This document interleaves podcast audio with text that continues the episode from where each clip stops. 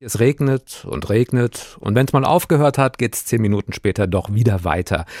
Oh, und das alles nach einem Sommer, in dem es auch gar nicht so viel Sonne gab. Gut, bevor Sie jetzt alle sagen, jetzt reg dich mal nicht auf, das war doch das, was wir wollten, das ist doch gut für die Natur, die Bäume, die Pflanzenwelt. Bevor das also kommt, klären wir, ob es wirklich so ist, denn auch der Grundwasserpegel wurde ja immer wieder als Argument genannt, der sei zu niedrig. Und bis das wieder passt, könne es auch noch dauern. Wie weit wir davon noch entfernt sind, das kann uns Traugott Scheid sagen. Er ist Professor am Zentrum für Wasserforschung an der TU Bergakademie in Freiberg in Sachsen. Ich habe vor der Sendung mit ihm gesprochen und gefragt, Herr Scheid, Anfang November. Da das sogenannte hydrologische Winterhalbjahr begonnen. Können Sie uns erstmal erklären, was das bedeutet? Ja, diese sagen wir mal, Einteilung der Jahreszeiten wird aus hydrologischer Sicht eben anders vorgenommen als aus kalendarischer Sicht. Da beginnt dieses Jahr im November und zwar im Prinzip mit dem jetzt aus Grundwassersicht gesehen meist niedrigsten Stand, wo dann wieder die Neubildung beginnt, das Winterhalbjahr eben auch die entsprechenden Niederschläge bringt und äh, das Wasser wieder infiltrieren lässt.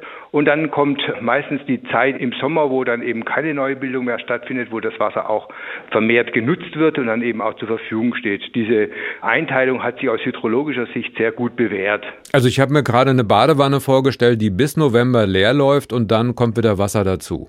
Genauso kann man sich im Prinzip vorstellen. Im Detail sieht es natürlich jedes Jahr wieder anders aus, weil der Regen eben auch nicht genau gleichmäßig immer fällt und so weiter. Aber tatsächlich ist es so, im Sommer sind die Temperaturen hoch, die Verdunstung, die Pflanzen ziehen das Wasser, benötigen auch das Wasser und deshalb steht für die Neubildung, also für das infiltrierende Wasser dann eben entsprechend wenig zur Verfügung oder gar nichts. Mhm. Und im Winterhalbjahr kommt das dazu. Jetzt haben wir aus Südhessen gehört, und zwar durch Berichte von Wasserexperten, dass diese Badewanne im Ried, in Darmstadt und Dieburg quasi wieder ansteigt. Also gemeint ist natürlich der Grundwasserpegel.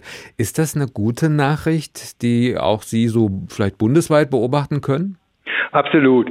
Dieser vergleichsweise äh, nasse ähm, Oktober hat dazu geführt, dass diese jetzt relativ lang anhaltende Trockenheit, man muss ja sagen, das hat ja begonnen so etwa 2018 und hat eigentlich bis in das Jahr 2023 angehalten, dass diese relativ lange Trockenheit, auch bundesweit eigentlich, na, mit Ausnahmen, aber eigentlich auch dort gültig, jetzt erst so ein bisschen wieder sich äh, gekehrt hat und es könnte durchaus passieren, dass jetzt auch wieder eine längere Frist kommt, wo es einfach mehr Niederschlag gibt und wo die Grundwasserpegel auch wieder ansteigen. Hm. Gibt es dann vielleicht aber auch Regionen, in denen der Dauerregen vielleicht gerade nicht hilft?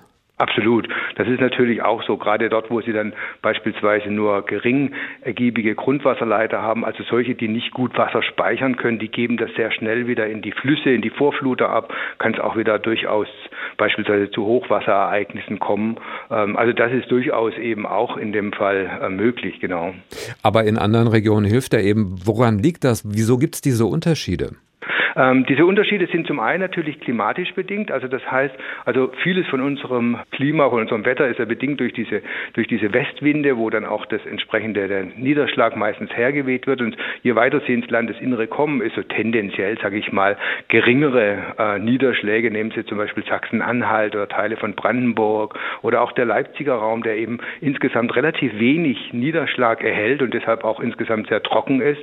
Ähm, und dann gibt es natürlich auch diese unterschiedlichen Gesteine Steine, wie gut die das Wasser aufnehmen können und speichern können und natürlich auch wieder abgeben, ne, wenn man es nutzen will beispielsweise. Mhm. Ich habe jetzt mitgenommen, es äh, steigt gerade wieder an. Das kann gut sein, das kann nicht überall gut sein, aber wir kommen ja aus besonders trockenen Jahren. Sie haben die auch eben angesprochen, 2018 und 2022 ganz besonders. Und die Temperaturen steigen generell immer mehr an. Können Sie sagen, wie viel mehr Niederschlagsmenge wir benötigen, weil bei höheren Temperaturen auch eben immer mehr Wasser verdunstet? Hm, kann man jetzt so ganz grundsätzlich kann man es nicht sagen, aber tatsächlich deutet sich ja an, dass es gar nicht so einheitlich weniger Niederschläge jetzt in der Zukunft geben soll, sondern es scheint ja so ein bisschen eine Nord-Süd-Teilung zu geben, dass es eben im Norden tendenziell sogar zukünftig wahrscheinlich mehr regnen wird und im Süden tendenziell etwas weniger, aber auch da sind äh, sich die Modelle jetzt nicht ganz einig. Ähm, grundsätzlich ist natürlich so tatsächlich, diese höhere Temperatur bedeutet eine höhere Verdunstung und dafür, um das auszugleichen, muss es tatsächlich mehr regnen, ähm, um das dann genau ausgeglichen zu halten oder man muss sich über überlegen, wie geht man mit dem vorhandenen Niederschlag und mit dem vorhandenen, na, wie soll ich sagen, jetzt Wasser, was man auch nutzt, beispielsweise besser um, dass man es in den Kreislauf wieder einführt, wieder neu nutzt und so weiter. Sie beobachten das akademisch, wenn Sie es jetzt mal menschlich betrachten. Äh, nervt Sie nicht auch der viele Regen im Moment? Natürlich, der nervt mich auch, zumal ich als äh, Radfahrer da auch immer direkt davon betroffen bin. Auf der anderen Seite, äh, aus rein äh, fachlicher Sicht freut mich wiederum, weil natürlich dieses, dieser Niederschlag, wenn er nicht fällt, fehlt er tatsächlich allen, an allen Ecken und Enden. Ne? Pflanzen, der Ökologie, äh, den Menschen zum Trinken und so weiter. Also insofern kann ich dann damit halbwegs gut leben. Und das war dann eben nochmal der Appell dafür, dass wir mit diesem Regen eigentlich besser fahren als ohne. Absolut, das tun wir.